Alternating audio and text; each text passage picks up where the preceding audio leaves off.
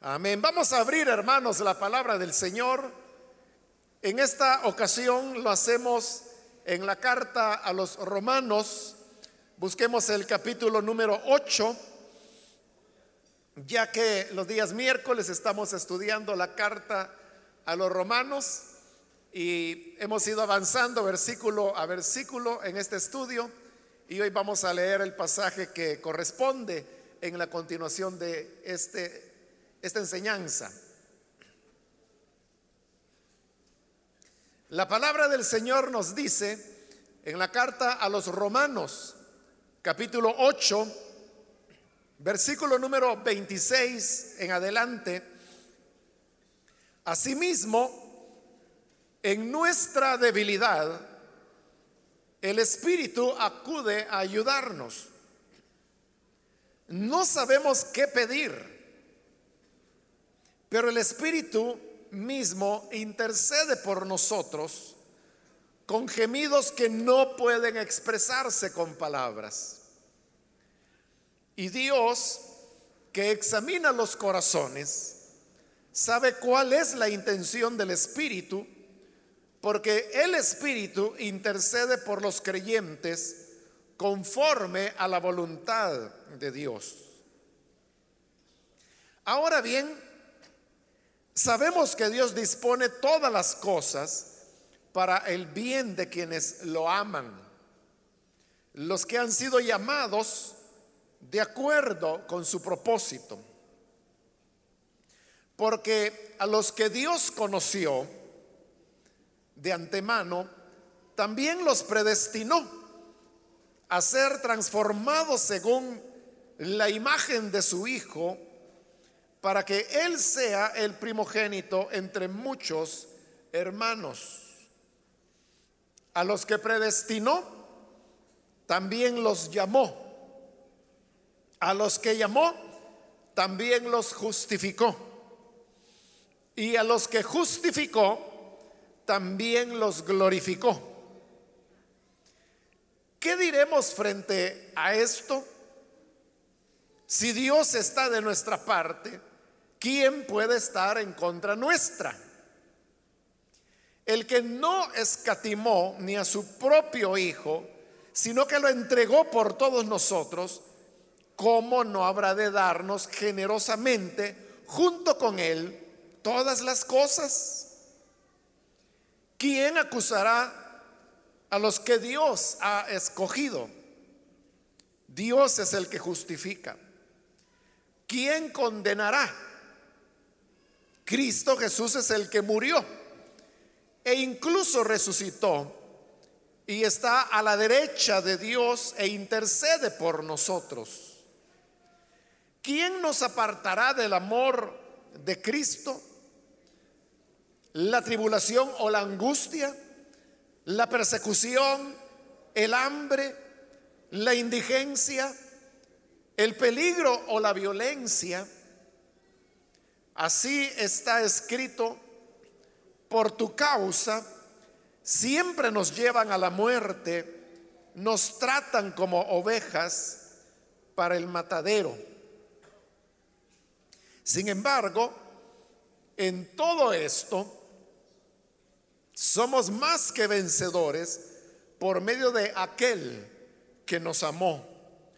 Pues estoy convencido de que ni la muerte, ni la vida, ni los ángeles, ni los demonios, ni lo presente, ni lo porvenir, ni los poderes, ni lo alto, ni lo profundo, ni cosa alguna en toda la creación podrá apartarnos del amor que Dios nos ha manifestado en Cristo Jesús, nuestro Señor.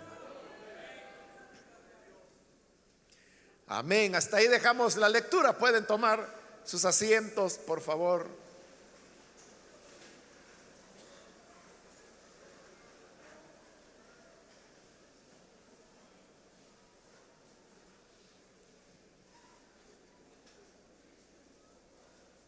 Hermanos, en la ocasión anterior estuvimos cubriendo la parte de este capítulo 8 en el cual Pablo hablaba del el tema de la redención que espera a los hijos de Dios. Y él explicaba que esta esperanza no solamente es una promesa de liberación para el creyente, sino también para la naturaleza, para la creación. Y por eso él decía que de la manera como el creyente gime por el día de su glorificación, la naturaleza también gime y él utilizaba la figura diciendo que está con dolores de parto, esperando la glorificación de los hijos de Dios, pues nosotros, como parte de la naturaleza, al ser glorificados, vendríamos a ser como el inicio de ese proceso de glorificación que ha de alcanzar toda la creación. Y por eso decíamos, este es un pensamiento muy especial de Pablo, donde él está haciendo una proyección cósmica de lo que es el tema de la redención. Ahora, después de haber hablado de esa expectativa que tenemos, en el versículo 26, donde hoy hemos iniciado la lectura, Pablo habla que en nuestra debilidad el Espíritu acude a ayudarnos. Notemos que en primer lugar, Él está hablando que los seres humanos, y obviamente ahí habla de los ya redimidos, somos débiles. Pero Él no está hablando de una debilidad particular que cada persona pudiese tener, sino que más bien el concepto es que somos débiles en todas las áreas. Y note que Él está utilizando la primera persona del plural, es decir, Él se está incluyendo.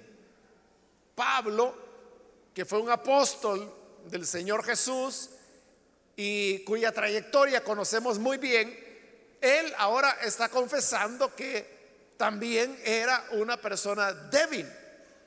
Y débil, no, repito, porque hubiese algo, algún elemento específico en la vida del apóstol, sino que débil en general. Porque en realidad somos débiles, somos frágiles, hablando físicamente, biológicamente, fisiológicamente, somos frágiles pero hablando de lo que es nuestra relación con Dios, también mostramos muchas debilidades como falta de persistencia, falta de entrega, ausencia de pasión. Es decir, la debilidad del creyente se manifiesta de diversas maneras, pero ante el hecho que somos débiles, Pablo responde que ahora el Espíritu Santo viene en nuestra ayuda. Es decir, que el Espíritu no solamente ha hecho todo lo que con anterioridad se ha descrito, principalmente en el tema de la ley del Espíritu de vida, sino que además de eso, el Espíritu ahora viene para ayudarnos. Es curioso que la palabra griega que aparece, que Pablo usó allí y que se ha traducido ayuda, es una palabra que solo aparece dos veces en el Nuevo Testamento. Una es aquí y la otra es allá en el Evangelio de Lucas. Se recuerda cuando el Señor Jesús llegó a la casa de Lázaro, María y Marta y resulta que María se había quedado a los pies del Señor escuchando sus enseñanzas, mientras que Marta estaba ocupada en preparar la comida para toda la gente que acompañaba al Señor. Había mucho trabajo que hacer en la cocina. Pero ella se molestó porque vio que su hermana, María, en lugar de ayudarla, estaba ahí sentada escuchando al Señor.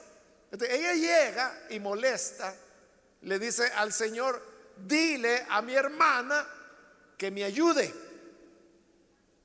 De cuando ella dijo que me ayude, ahí también se está utilizando la misma palabra que aparece acá en Romanos 8:26 y como le digo son las únicas dos ocasiones en que aparece en el Nuevo Testamento. Esta palabra ayudar, ve usted de que es como echar la mano en algo, que es lo que Marta pedía, que su hermana la ayudara. Y cuando uno estudia la, palabra, eh, igual que en español, en el griego hay palabras que tienen prefijos, pero sucede que esta palabra en particular en el griego tiene dos, dos prefijos y uno de ellos eh, significa con y el otro es la palabra al frente de, porque son preposiciones, entonces, más bien prefijos. Entonces, como se trata de ayudar, es ayudar con o ayudar poniéndose frente a la otra persona que necesita ayuda. La idea que se está manejando, imagine usted que alguien, por ejemplo, necesita cargar un tronco de un árbol y requiere esfuerzo, ¿no? Y, esta persona lo lleva solo. Pero cuando usted llega a ayudarle, entonces le dice, mire, le voy a ayudar, agarre usted de un extremo y yo voy a agarrar del otro. Ahí se está poniendo frente a la otra persona. Porque va a llevar el tronco con la otra persona. Ahí están las dos, los dos prefijos, ¿no? frente a y con. Entonces, habla de una tarea que se va a hacer juntos. Entonces, cuando dice que en nuestra debilidad el Espíritu Santo viene para ayudarnos, eso es lo que está diciendo, que el Espíritu Santo viene para ayudarnos a llevar nuestras debilidades, a llevar este tronco, como que si el Espíritu dijera, bueno, toma tú de un extremo y yo te voy a ayudar aquí del otro lado. Es decir, no se descarta la participación y responsabilidad que tenemos cada uno de nosotros. Porque el Espíritu no dice, mira, yo lo voy a hacer. No, no, no. Él está diciendo, estaré contigo o estaré frente a ti para ayudarte con esto. Pero nosotros tenemos un papel que debemos hacer hay una responsabilidad que no podemos evadir, pero por el otro lado tenemos la promesa que esa responsabilidad no la emprendemos solos, sino que el Espíritu de Dios está para ir con nosotros. Esto, hermanos, es importante entenderlo, porque a veces ocurre que queremos que el Espíritu Santo haga lo que en realidad Dios quiere que usted haga. Hay gente que dice, es que yo le pido al Señor que me dé espíritu de oración. ¿Y qué hace para mientras? Pasar acostado en la cama o en la hamaca. ¿no? No, si usted quiere espíritu de oración, póngase de rodillas. Póngase de rodillas delante de Dios, aparte el tiempo. Y ahí dígale, Espíritu Santo, ven y ayúdame. Pero usted está tomando la parte de la carga que le corresponde. Bueno, ese es solo un ejemplo. Pero hay otras muchas áreas en las cuales cometemos el error de que sea el Señor quien haga lo que realmente Él quiere que nosotros lo hagamos. Eso sí, cuando lo emprendamos, el Espíritu Santo viene en nuestra ayuda, dice Pablo, porque somos por naturaleza débiles. Ahora, Él va a poner un ejemplo de esa debilidad y de cómo el Espíritu nos ayuda siempre en el versículo 26, cuando dice, no sabemos qué pedir, pero el Espíritu mismo intercede por nosotros con gemidos que no pueden expresarse con palabras. Entonces vea, una debilidad, dice Pablo, que tenemos es que no sabemos qué pedir. Está hablando del tema de la oración. No sabemos qué pedir. ¿Qué significa esto? Significa que nuestro entendimiento y nuestro conocimiento es limitado y consecuentemente a veces no sabemos exactamente qué es lo que debemos pedir porque no sabemos cuáles son los planes que Dios tiene con nuestras vidas. Y por eso puede ser que estemos pidiéndole a Dios algo que no es lo que Él quiere que le pidamos. Hace algunos años conocí a una hermana, ella era madre de nueve hijos creo que tuvo. Y bueno, llegamos a desarrollar cierta confianza, ella era una señora de, edad arriba de 60 años. Y en una ocasión, en esa confianza pues que habíamos desarrollado, ella me dijo, mire, Mario me decía mire, Mario me dice, eh, ¿sabe algo? Me dice que yo le pido al Señor, es que nunca me vaya a quitar a uno de mis hijos. Porque eso es algo que yo no lo voy a soportar. Yo creo que moriría, me dice, si algo le ocurriera a uno de mis hijos. Entonces mi oración constante delante de Dios es que guarde, que cuide a mis hijos. Bueno, tuvimos esa plática, entonces yo sabía que para ella, bueno, y no solo esa plática, sino que en toda la vida era esa madre dedicada, esas madres que tienen un gran corazón, y aunque sus hijos y sus hijas, unos eran bien portados, otros no tanto, pero ella, su corazón de madre, totalmente para sus hijos. Después de quizás un par de años de haber tenido esa plática, yo no me enteré en el momento, pero después supe que le habían matado a uno de sus hijos. Se lo asesinaron.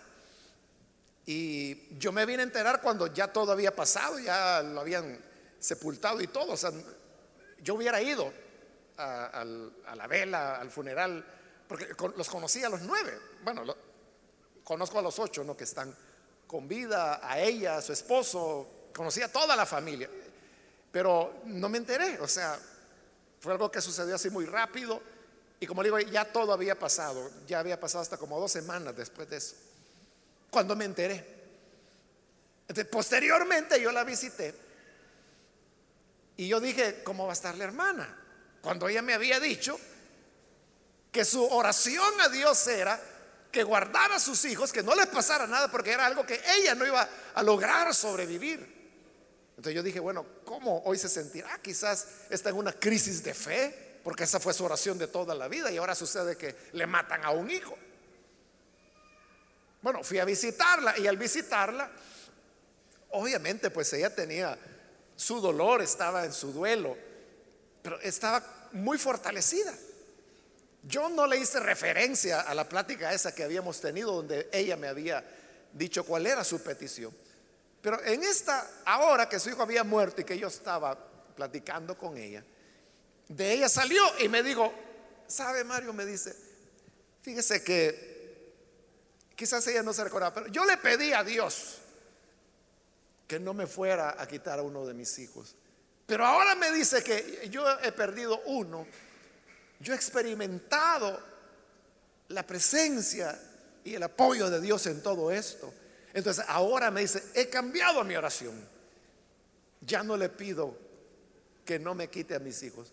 Lo que le pido es que si me va a quitar otro, que me dé la misma fortaleza que me he dado ahora para poderlo sobre, sobrellevar.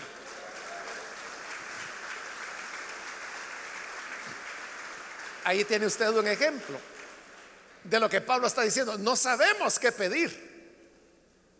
Porque uno puede decir, bueno, es natural, ¿no? Que una madre pida por, el bien de sus hijos. Es que si las madres no pidieran por sus hijos, hermanos y hermanas, ¿qué sería de nosotros, verdad?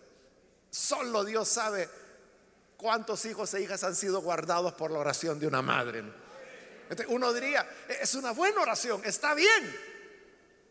Pero no, no estaba bien la, petición. Tenía que ser otra, pero ¿cómo se aprende eso? Solo cuando la vida nos enseña. Entonces, puede ser, hermanos, que haya en nosotros, por ejemplo, Señor, por favor, como Pablo, ¿no? Quítame este aguijón. ¿Qué era el aguijón? No lo sabemos, pero como yo siempre digo, mejor que no sepamos. Porque entonces, como no sabemos, ponga usted aguijón lo que usted quiera. Si quiere poner que el aguijón era una enfermedad, pues era una enfermedad. Si usted quiere poner que era eh, la persecución, pues la persecución. Si usted quiere poner que era problemas económicos, ponga problemas económicos, lo que usted quiera. El hecho es que Pablo, ¿qué le pedía al Señor? Quítame esto. Porque Pablo decía, si yo no tuviera este aguijón, pudiera servir mejor al Señor. Y el Señor le decía, no, no. Y la tercera vez que él pidió, quítame el aguijón, el Señor le dijo, no, que te vas de mi gracia, porque mi poder se perfecciona en tu debilidad. Pablo estaba equivocado, porque Pablo pensaba, si yo no tuviese este aguijón, serviría mejor al Señor. No, no, no, le dijo Dios. No, es que tú no has entendido que mi poder se perfecciona en la debilidad.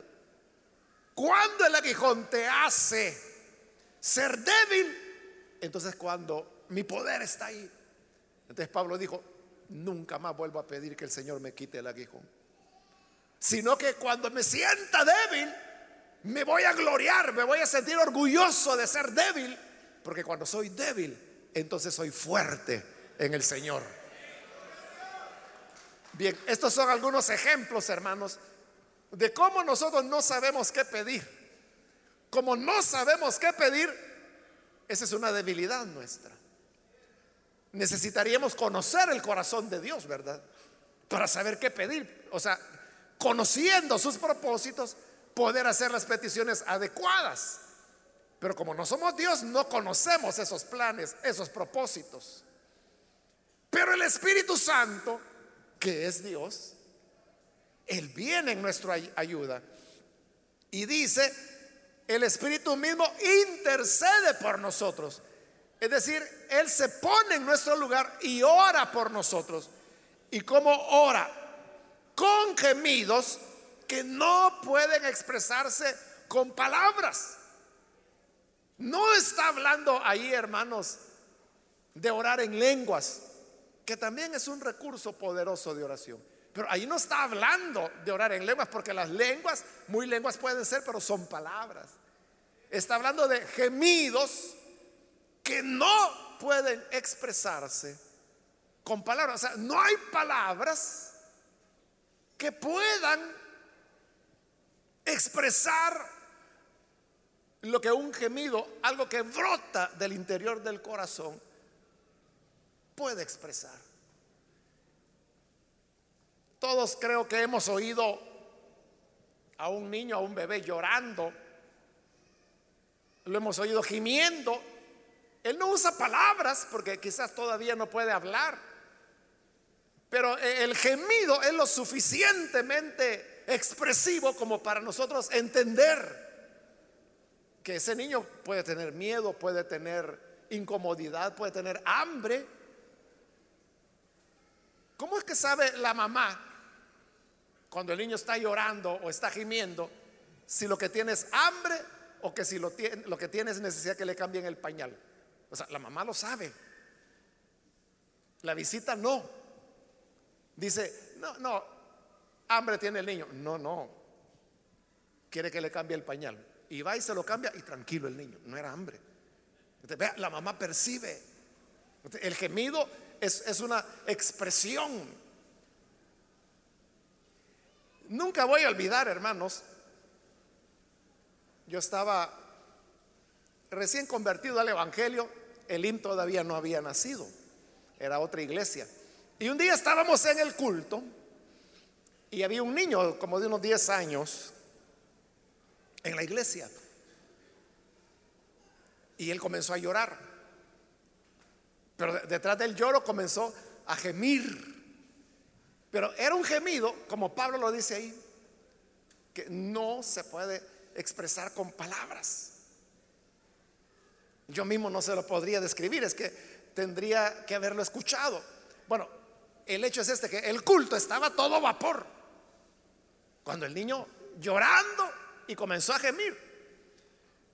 Pero ese gemido era tan expresivo que aunque el culto estaba a todo vapor, hermano, se fue haciendo un silencio en la iglesia. Y este niño seguía gimiendo y gimiendo. Y era una cosa que impactaba a todos. Eso tuvo que haber sido en 1975-1976. Y todavía lo recuerdo. Y cuando pasó ese momento que nos dejó congelados a todos en la iglesia. el pastor, el pastor comenzó a hablar y dijo, hermanos, esto dijo, es el Espíritu Santo que está contristado. Pero cuando él dijo eso, está contristado. Entonces, eso hizo como, por lo menos para mí, no le dio sentido a aquello. Entonces uno entendió, o yo entendí, y yo creo que los demás hermanos también. Y él dijo, lo que contrista al Espíritu es el pecado. Así que hizo un llamado para que, que todos buscáramos el perdón del Señor, confesáramos los pecados. E, e, ese fue ese culto. Pero lo que yo le quiero contar es, esa expresión de, de gemidos, que son muy profundos, son muy hondos.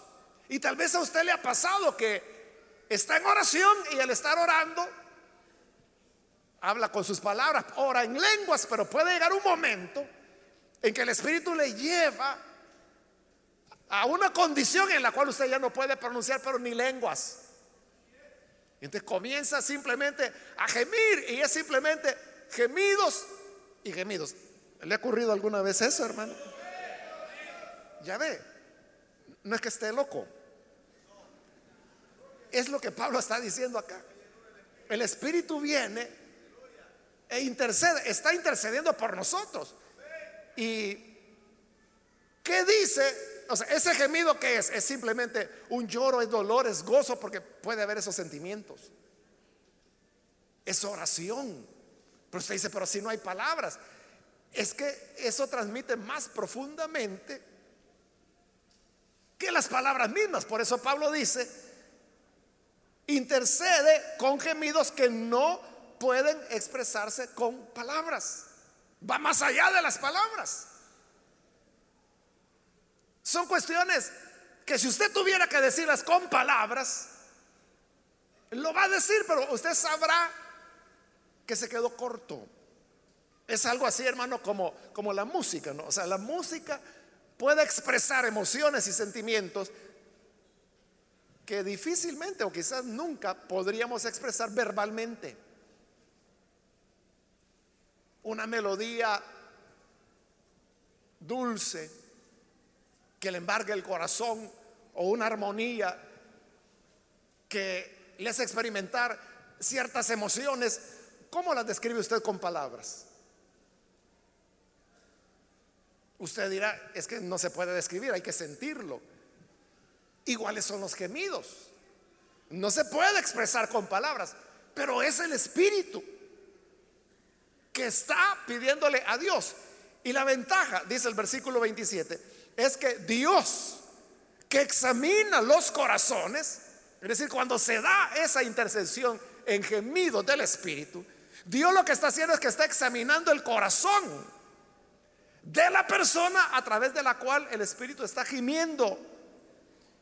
Dios sabe cuál es la intención del Espíritu, aunque quizás ni nosotros sabemos. Hermanos, si con solo orar en lenguas, ya ahí ya no sabemos ¿Qué es lo que el Espíritu está pidiendo?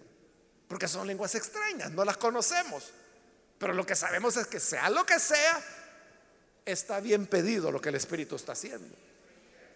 Lo mismo es con los gemidos, peor, ¿verdad? ¿Cómo lo vamos a entender? Pero eh, Dios que conoce las cosas, sabe cuál es la intención del Espíritu, sabe lo que esos gemidos significan. Porque el Espíritu intercede por los creyentes conforme a la voluntad de Dios. Ahí está el punto. Que nosotros no sabemos qué pedir. Pero el Espíritu sabe cuál es la voluntad de Dios. Y conforme a esa voluntad intercede por nosotros con gemidos que no se pueden expresar con palabras. Ese es un ejemplo de cómo el Espíritu Santo viene en nuestra ayuda. Versículo 28. Ahora bien, dice, sabemos que Dios dispone todas las cosas para el bien de quienes lo aman, los que han sido llamados de acuerdo con su propósito. Entonces dice que Dios dispone todas las cosas para el bien de los creyentes, porque está hablando de los que lo aman a Él. ¿Y quienes aman al Señor? Él lo dijo, el que me ama, guardará mi palabra. Dice el Evangelio de Juan. Entonces son los creyentes los que le aman y por eso guardan su palabra. A esos, para esos creyentes, es que Pablo está diciendo que Dios todo lo ha dispuesto para el bien. Todas las cosas que ocurren en su vida es para su bien. Pero hay que entender eso. Porque cuando dice que Dios todo lo ha dispuesto para nuestro bien, no es lo que nosotros entendemos como bien, sino es para lo que Él sabe que es nuestro bien. Cuando usted tiene que llevar a su hijo al dentista, ¿por qué lo lleva? Dice, lo voy a llevar al dentista porque quiero ir como grita de dolor mi hijo. Quiero ir cuando le estén taladrando los dientes. Por eso lo lleva. No. Usted sabe que es por su bien. Para que llegue con dientes cuando tenga 60 años. Le va a cuidarle. Es por su bien. Pero es agradable ir al dentista. Todavía no, ¿verdad? Ya no es tan cruel como antes, pero todavía. Entonces viene el niño, su hijo o su hija, y le dice, no, no, por favor, no me lleves. Me voy a lavar bien los dientes, pero no me lleves. Pero usted dice, es por tu bien, hijo. él cree que su bien es que no lo lleve para evitarse la molestia. Pero usted que sabe cuál es su real bien, sabe que ese bien pasa por un poco de molestia, por unos minutos en el sillón del dentista, pero que eso le va a producir salud, salud dental por décadas. Igual es Dios. Nosotros somos los que renegamos. Y decimos, bueno, si Dios prometió que todas las cosas Él las ha ordenado para mi bien, pero yo no veo que me está yendo bien en la vida. A los que le va bien son a los malos, a los pecadores, a los blasfemos, son los que mejor les va. Y yo que sirvo al Señor, que solo ayunando paso, que hasta pálido estoy de tanto vigilar, ni una me sale. Pero no es el bien que nosotros imaginamos, es el bien que Él ha preparado para nosotros y que a veces para llegar a ese bien tenemos que pasar por el valle de sombra de muerte. Igual que el Señor Jesús, ni Él se salvó. Que para poder llegar al trono, primero tenía que pasar por la cruz. Para poder recibir la corona real, primero tuvo que recibir una corona de espinas. Si ni él se escapó. Entonces, cuando dice que Dios en nuestra vida todo lo controla, hermanos, porque nosotros no vivimos, o sea, no estamos en un universo donde estamos a la expuestos a lo que la vida diga, a ver si nos va bien, si nos va mal, como que si fuéramos una hoja que el viento lleva de aquí para allá y a ver qué tal nos va, a ver si nos estrellamos. No, no, no. Dios tiene un plan con cada uno de sus hijos, de los que han creído en Él. Y ese plan abarca todo, todos los detalles, porque Dios es soberano. Nada escapa a su control. Entonces, hasta los detalles más pequeños están contemplados dentro de ese plan de Dios. Y todos esos detalles Él los ha ordenado en nuestra vida para nuestro bien. Pero nuestro verdadero bien, no lo que nosotros imaginamos que es bien. Podrá haber momentos en que eso que Él ha ordenado nos produce tristeza, nos produce pérdida, nos produce dolor. Pero la repercusión a mediano o largo plazo será nuestro bien. Porque Dios todo lo tiene planeado. Por eso dice la parte final del versículo 28, los que han sido llamados de acuerdo con su propósito. Es decir, Él tiene un propósito, tiene un plan con cada hijo, con cada hija. Y todo en la vida de esa persona está ordenado para su bien. ¿En qué se manifiesta este propósito? En el 29 dice, habla de ese propósito, porque a los que Dios conoció de antemano, también los predestinó a ser transformados según la imagen de su Hijo. Entonces, vea, todo comienza con que dice que Él nos conoció. Y conocer, ahí está usado en el sentido antiguo testamentario, que conocer es amar. Como cuando ahí en Génesis dice que Adán conoció a Eva y dio a luz a Caín. Entonces, conocer es que la amó. Allá en el profeta Oseas, el profeta, bueno, Dios a través del profeta dice, a ninguna otra de las familias de la tierra he conocido, sino a la familia de Israel. ahí está diciendo que él amó a la familia de Israel sobre cualquier otra familia de la tierra. Entonces, cuando aquí se nos dice, porque a los que Dios conoció es a los que Él amó. Y dice, los amó de antemano, pero ese antemano está hablando de la eternidad pasada mucho antes que nosotros naciéramos, mucho antes que existiera este universo, este planeta, mucho antes que hubiese vida sobre este planeta, Él ya nos había amado. Ya sabía que un día llegaríamos a ser y antes de ser creados y de haber nacido, ya Él nos había amado. De como nos amó de antemano, por ese amor dice que los predestinó. Hay algunos que todavía se están preguntando si existe o no existe la predestinación. Cuando la Biblia habla tan claro, ¿no? Solo aquí, en otros pasajes, pero aquí está claro porque dice, los predestinó. ¿Y qué es predestinar? La palabra lo dice, es fijar el destino de antemano. antes de la creación, él nos había amado y fijó de antemano nuestro destino. ¿Y cuál es nuestro destino? Ser transformados según la imagen de su Hijo para que Él sea el primogénito entre muchos hermanos. Antes de la creación, ya Dios había fijado nuestro destino. Ese es el propósito del cual Pablo estaba hablando. Porque dice, los que Él llamó conforme a su propósito. Este es el propósito. Entonces, ¿cuál es nuestro destino? ¿En qué va a terminar nuestra historia?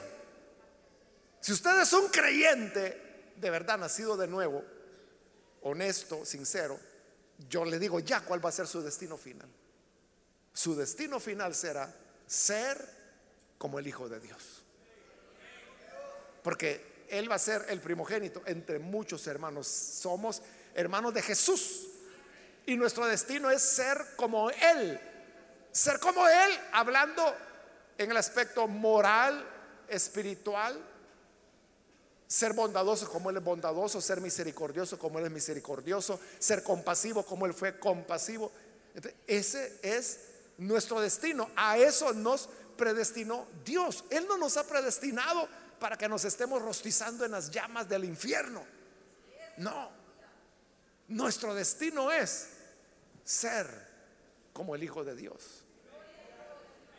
E-, esa es la elección de Dios, porque ahí está como Él nos eligió antes de la fundación del mundo. Sobre el tema de la elección, ya veremos en el capítulo 9 que Pablo se va a extender un poco más. Pero dice el versículo 30, a los que predestinó antes de la fundación del mundo, también los llamó. Ahí hay un salto en el tiempo. Porque cuando es que Dios nos llamó, es ya hasta el momento en que nacimos y llegamos a tener la edad que Él en esa predestinación había establecido, porque recuerde que Él todas las cosas las dispone para nuestro bien. Eso que usted ha llegado a la conversión cuando tenía 8 años o cuando tenía 15 o 20 o 50 o 70 años, no importa. Pero esas, esos caminos, voy a decir, o esas piezas que se fueron colocando y que dieron como resultado que usted creyó en el Señor, ahí es Dios, disponiendo todas las cosas para su bien. Y parte de ese bien era el ser llamado. Ser llamado a la vocación que tenemos y es ser como el Hijo de Dios. hubo un momento cuando escuchamos el Evangelio. Dios proveyó a un familiar, a un amigo, una iglesia, una célula, un programa de radio, de televisión, por internet, por un folleto escrito, por un libro, por un canto que escuchamos tantas maneras que tiene Dios de hablar a su pueblo. Y todo eso es porque el plan de Dios que dispone todas las cosas para nuestro bien, llegó al momento del llamado. El llamado cuando Él dice, mira, ven, trae tu cruz y sígueme. Y fue el día glorioso cuando tomamos la decisión, Señor, yo te entrego mi vida, me rindo a ti, te voy a servir, te recibo como mi Señor, como mi Salvador. Ahí es el llamado. Ahora, dado el llamado, volvemos al versículo 30, a los que predestinó los llamó, a los que llamó también los justificó. Entonces, para esto que estos que Él llama, y ahí tenemos lo que se llama la, gracia irresistible, que es el llamado de Dios, que no, no puede ser resistido porque el Espíritu lo está provocando. A los que son así llamados irresistiblemente, son justificados. Ahí viene la expiación limitada. Cristo se ofreció para el perdón de pecados de aquellos que desde antes de la fundación del mundo Él había amado. Por eso es que todo el que es llamado es justificado. Ahí es donde estamos en este momento, hermanos. Ya fuimos llamados, entonces ya fuimos justificados. Nuestros pecados están perdonados, hemos sido redimidos, salvados, limpiados, santificados delante de Dios. Amén, hermanos. Note, ese es el propósito de Dios. Ahí está Dios ordenando todas las cosas para nuestro bien. Claro, cada historia es diferente. Pero esto que Pablo está diciendo, esto es común a todos. A todos Él nos amó antes de la creación. A todos estamos aquí porque Él nos predestinó. Y si nos predestinó es porque nos llamó. Por eso que respondimos al llamado. Y al responder al llamado, nos justificó. Ahora, cada quien, digo, sus propias experiencias. Algunos vinieron a palos, otros vinieron de buena manera, otros tuvieron que pasar una experiencia dura para creer, otros fueron más entendidos. Pero sigue todavía el versículo 29, perdón, el 30. Dice, a los que llamó también los justificó. Y a los que justificó también los glorificó. Ahí tenemos la seguridad de la salvación. Que el que ha sido justificado, ¿cuál es el siguiente paso? Exactamente, ahí dice, los glorificó. Eso todavía no ha ocurrido, pero vea que lo está expresando en tiempo pasado, es un pasado perfecto. El pasado perfecto habla de una acción que se completó en el pasado. Y que está terminada. Entonces, para Dios eso ya es un hecho, hermanos. Si usted todavía se está preguntando, y yo llegaré a ese día cuando los hijos de Dios serán glorificados, y yo seré glorificado. Si usted tiene esa pregunta, es usted quien la tiene. Pero Dios dice que si nos justificó, nos glorificó. A lo uno sigue lo otro. Algunos a estos versículos le han llamado la cadena irrompible de la salvación. Porque es irrompible según lo que Pablo está diciendo ahí. Que si fuimos amados, fuimos predestinados. Si fuimos predestinados, fuimos llamados. Si fuimos llamados, fuimos justificados. Si fuimos justificados, somos glorificados. Tan seguro es eso que lo está diciendo en pasado como ya terminado, ya hecho. Así que llegaremos a la glorificación. Claro que sí, hermanos, ahí nos vamos a ver. No va a faltar nadie. A menos que haya alguien que es un hijo de perdición, como Judas en medio de los doce. Por eso Pablo dice en el versículo 31, ¿qué diremos frente a esto? Siendo que así es el plan de Dios, siendo que es una cadena irrompible, ¿qué podemos decir? Pues yo lo que digo, dice Pablo, es que si Dios está de nuestra parte, ¿quién puede estar en contra nuestra? Si Dios nos amó desde antes de la fundación del mundo y nos va a llevar hasta la glorificación, ¿quién lo puede impedir? Si Dios con nosotros, ¿quién puede alterar ese plan? ¿Quién puede echarlo a perder? Y por eso en el 32 introduce otro pensamiento y dice, el que no escatimó ni a su propio hijo, o sea, él no se negó a entregar a su hijo por usted, ¿cómo no habrá de darnos generosamente junto con él todas las cosas? Si usted pregunta, ¿y yo seré digno de recibir el Espíritu Santo, el bautismo del Espíritu? con que ya dio a su hijo por usted, ¿cómo no le va a dar todas las cosas generosamente junto con él? O, si usted dice, y yo seré digno que el Señor oiga mis oraciones. Si Él no escatimó a su hijo, se lo entregó por usted, ¿cómo no le dará generosamente la respuesta a sus oraciones juntamente con Él? todo lo que esperamos. Y como dice Pablo, que Dios da más abundantemente de lo que pedimos o de lo que esperamos. Porque Dios no ha escatimado nada, sino que su propósito es darnos generosamente junto con Él todas las cosas. Versículo 33.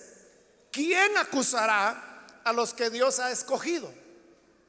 Vamos a ver, ¿quién va a acusar a los que Dios ha escogido? Pablo responde, Dios es el que justifica. Ese es igual, hermanos, que cuando una persona va a un juicio y resulta que es culpable, pero viene el juez y dice, es inocente.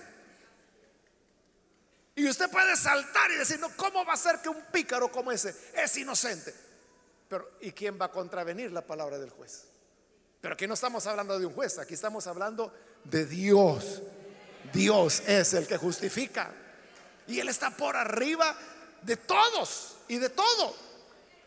Por lo tanto, ¿quién condenará? ¿Quién puede condenarlo a usted, hermano? ¿Quién puede condenar a usted, hermano? Si es Dios el que le está justificando. Y luego dice el 34, ¿quién condenará? Mire, para que alguien nos condene o nos envíe a condenación, ese es un imposible. ¿Por qué? Porque dice, porque Cristo es el que murió en primer lugar. Si murió, ya tomó nuestro lugar, no podemos ser condenados. Pero no solo eso, sino que dice, e incluso resucitó. al resucitar, eso es muestra de cómo nosotros resucitaremos. Por lo tanto, no vamos a condenación, vamos a resurrección de vida. Pero no termina ahí todavía, sino que dice el 34, y está a la derecha de Dios e intercede por nosotros. ¿Quién nos va a condenar si Él intercede? tenemos triple garantía. Primero que Él murió, segundo que resucitó y tercero que está intercediendo por nosotros. ¿Quién nos podrá condenar? Estamos seguros en Cristo Jesús.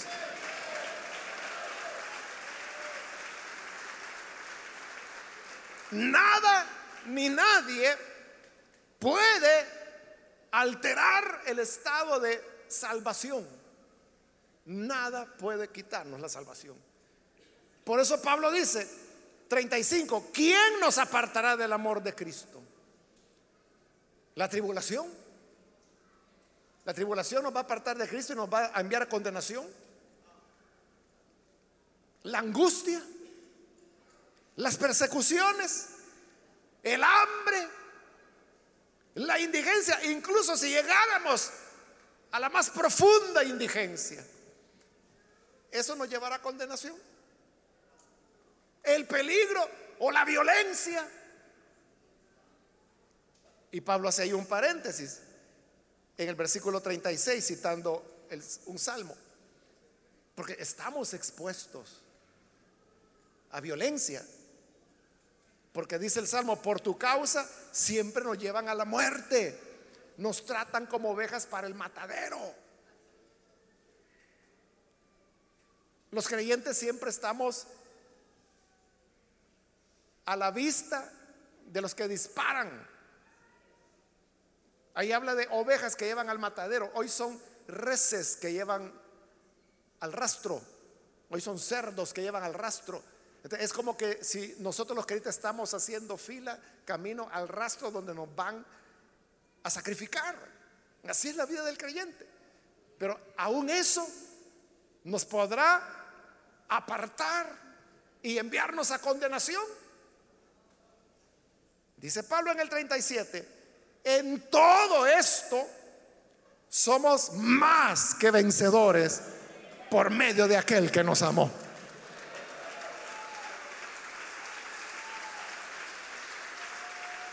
Entonces, la respuesta a las preguntas es, ¿quién nos apartará del amor de Cristo? Nadie. La tribulación, no. La angustia, no. La persecución, no. El hambre, no. La indigencia, no. El peligro, no. La violencia, no. Nada.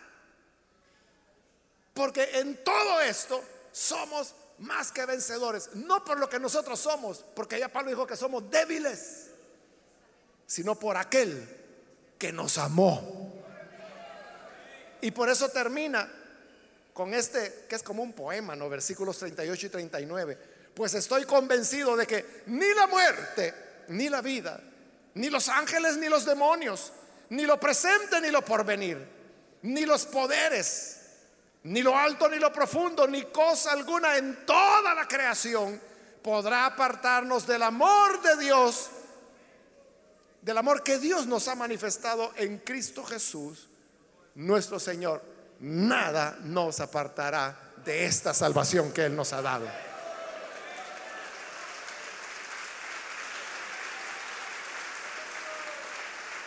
De tal manera, hermanos, que la salvación de Dios es segura, tan segura, que por eso dice que a los que justificó, los glorificó. A eso vamos, hermanos. Ese es nuestro destino y eso es lo que nos aguarda. Vamos a cerrar nuestros ojos y vamos a inclinar nuestros rostros. Yo quiero ahora hacer una invitación para las personas que todavía no han recibido al Señor Jesús como su Salvador, mas si usted ha escuchado hoy la palabra de Dios, se habrá dado cuenta que esta salvación es una cadena que no se puede romper y que comienza por el hecho que Él nos amó antes de la creación. Quiero invitar si hay con nosotros algún amigo o amiga que necesita venir para entregarle su vida al buen Salvador. Le voy a invitar para que en el lugar donde está se ponga en pie en señal que usted desea recibir esta gran salvación que Dios ha preparado y de la cual nada nos podrá separar, ni angustia, ni persecución, ni violencia, ni amenazas, nada nos podrá separar. Aquí hay un hombre que ha pasado ya, Dios le bendiga. Alguien más que necesita pasar puede ponerse en pie. Con toda confianza, ahí en el lugar donde se encuentra. Póngase en pie. Si usted se considera débil y dice, no estoy seguro de poder perseverar, tiene mucha razón. Somos débiles, pero Dios ha prometido el Espíritu Santo que vendrá nuestra ayuda y Él nos dice, mira, tómalo de un extremo, yo te voy a ayudar aquí del otro. Y Él va con nosotros, frente a nosotros, ayudándonos a salir adelante.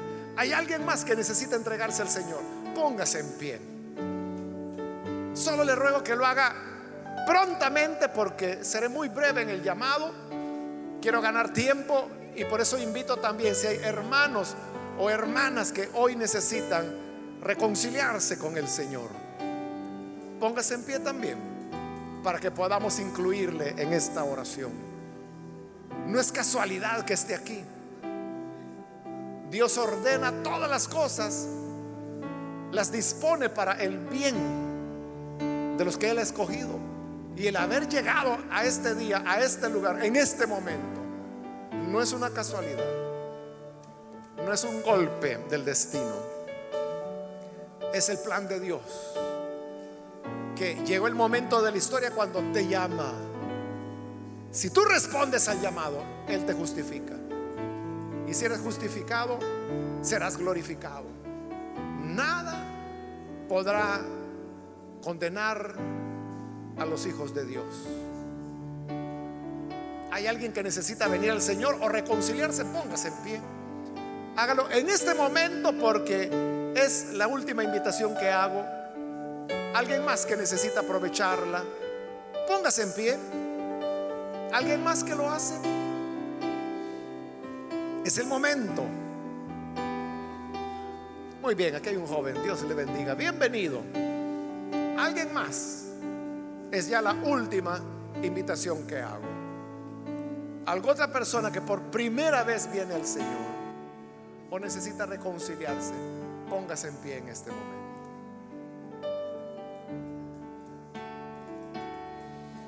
A usted que nos está viendo por televisión, por internet o escuchando por radio, le invito para que se una con estas personas que están aquí al frente y reciba esa salvación de la cual nada ni nadie podrá apartar.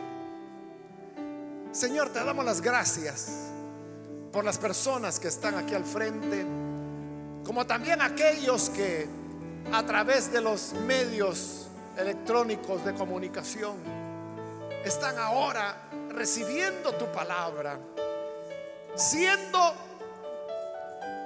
reconciliados por aquel que nos amó. Gracias porque tú no escatimaste a tu propio Hijo, lo entregaste para el perdón. Ahora, estas personas que creen y están unidos en esta oración, perdónales, justifícales, ya que les has amado desde antes de la fundación del mundo, que tu propósito en la predestinación se cumpla, siendo hoy justificados y con toda seguridad sabemos que glorificados. Ayúdanos a tu iglesia, Señor, a tener una confianza completa en esta salvación que tú has obrado, que es también completa e inquebrantable. Por ello te agradecemos y queremos servirte cada día de nuestra vida, en cada detalle, en todos los aspectos de nuestro vivir. Queremos hacer lo que a ti te agrada. Por Jesucristo nuestro Señor lo pedimos. Amén.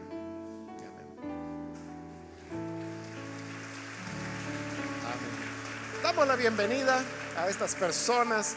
Dios les bendiga.